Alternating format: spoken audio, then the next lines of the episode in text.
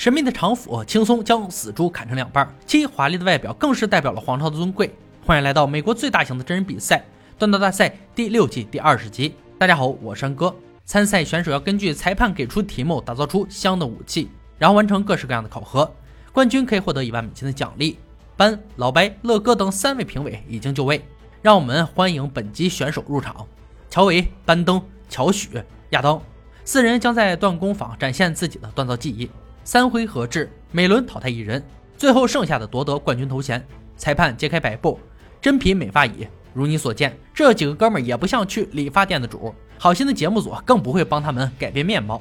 本轮铸造要求：从美容椅上取得钢材，打造大马士革冠，锻造把个人风格的刀刃，长度于十一到十三英寸。过程可以通过理发工具填充金属罐做钢坯。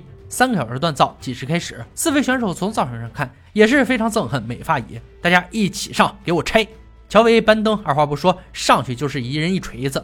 二人各自带走了凳子的一条腿儿。班登计划使用修正液防止钢材紧贴，但带来的困扰是必须要等到其他全干掉。同时，乔许与亚当也没闲着，二人协同作战。因椅子内部结构问题无法正常取下，于是选择用喷灯烧开。评委组心想：烧了真皮座椅无所谓，你们不会把我的房子一起点了吧？还好二人成功取下部件后，抓紧投入制作。选手们选好将的理发工具作为补充材料。亚当此时已经填满金属罐，焊接完毕。希望他成功时可以用自己的胡子做下测试。乔维焊接过程很顺利，没有使用修正液。接着便是扔进锻造炉等待结果。乔许用修正液涂抹均匀，再将各种理发刀片倒入加满后焊接加热。时间过去一个小时，班登成功加热钢坯，接着用端压机挤压塑形，谁都无法看到裹在里面的钢坯情况，只能祈祷不会出现任何意外。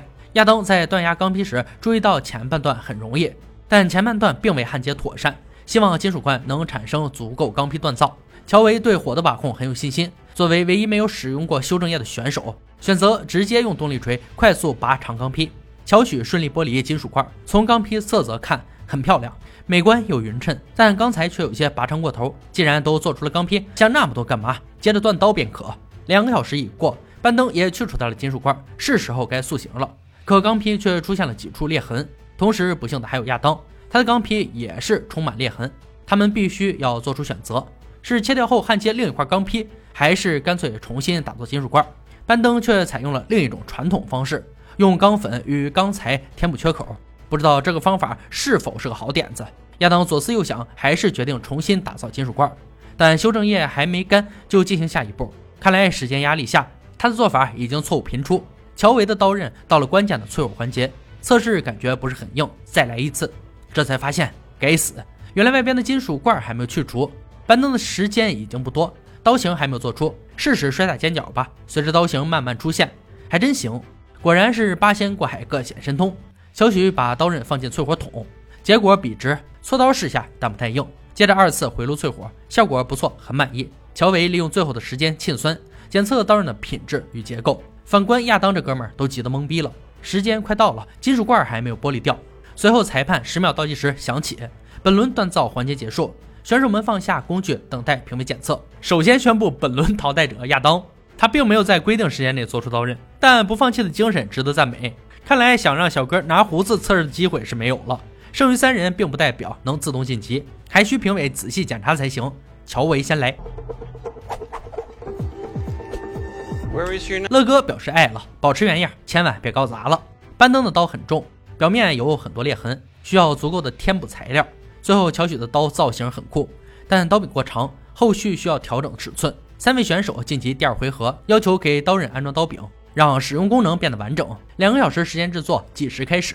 乔许按照评委的建议，首先缩短刀柄，切除刀柄末端的钢材。乔伟也要轻松许多，选好手柄材料，把刀刃地方再做些细微加工就好。班登则先要磨薄刀身厚度，清除裂痕。但磨完发现有一条裂痕很深，没办法，他选择重新把刀打磨塑形。可时间不多了，他需要加快速度。一个小时过去，乔许开始着手制作刀柄。铁锹的长度稍有些短，这样很容易影响刀柄形状。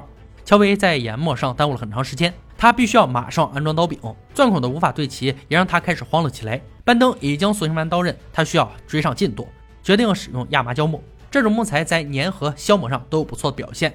乔许正在打磨刀柄塑形，他想用完美的形状让评委握起来更舒服。乔维依然利用最后的时间进行沁酸，沁酸越久，刀刃的纹路就越清晰。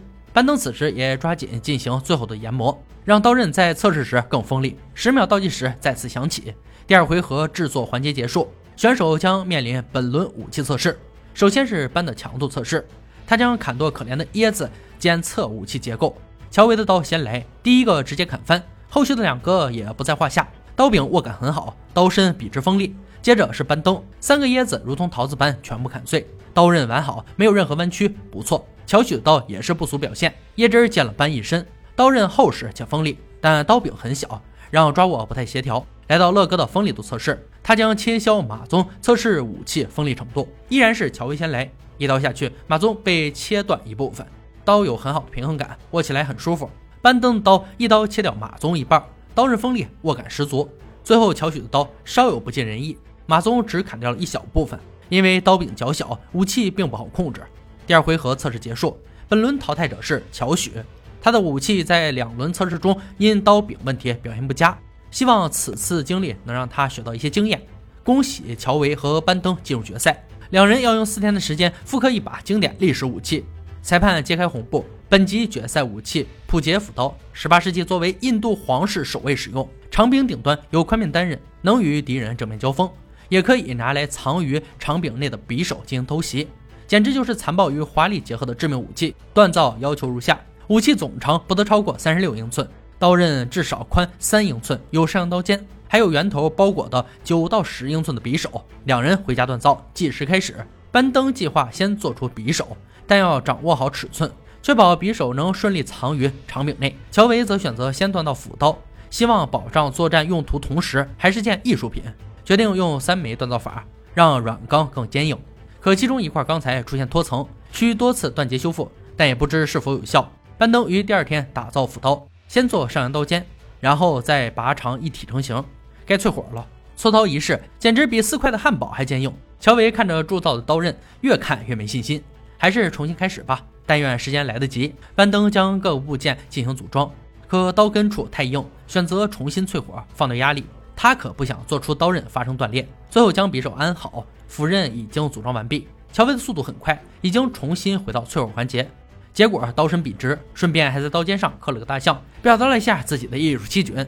四天时间格外短暂，两人带着得意之作返回赛场。从武器的外观看上去简直不相上下，但还是要用测试结果一决高下。乐哥准备杀戮测试，本次还是咱们的常驻嘉宾二师兄乔威的斧刀打头阵，穿刺左砍右劈，接着一刀直接两半，杀疯了的乐哥接着又奔向另一头死猪，最后还不落忍，抽出匕首又来一下，刀刃锋利，挥舞起来很顺手，匕首甚至装上刀柄看起来更美观。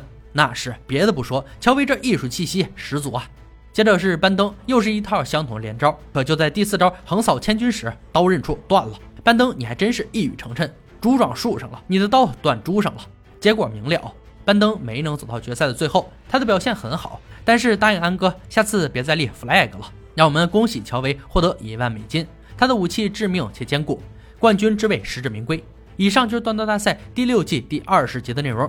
本季决赛武器：印度普杰斧刀，由印度的普杰氏而命名。斧刃短、宽、粗、重，且整体曲线优美。其装饰有雕刻和镀金铜支架。并镶有红绿宝石和轮廓分明的镀金旋钮，是印度皇族守卫的华丽象征。而且刀柄是空心的，其内隐藏着另一小匕首，关键时刻可给敌人致命伤害。相传十八世纪一名叫普杰的将军所创。普杰曾经被大象救过一命，为此非常崇敬大象。之后他命人将他的武器打造成现在的样子。该武器霸道的威力也为普杰立下了赫赫战功。好了，今天解说就到这里吧，我们下期再见。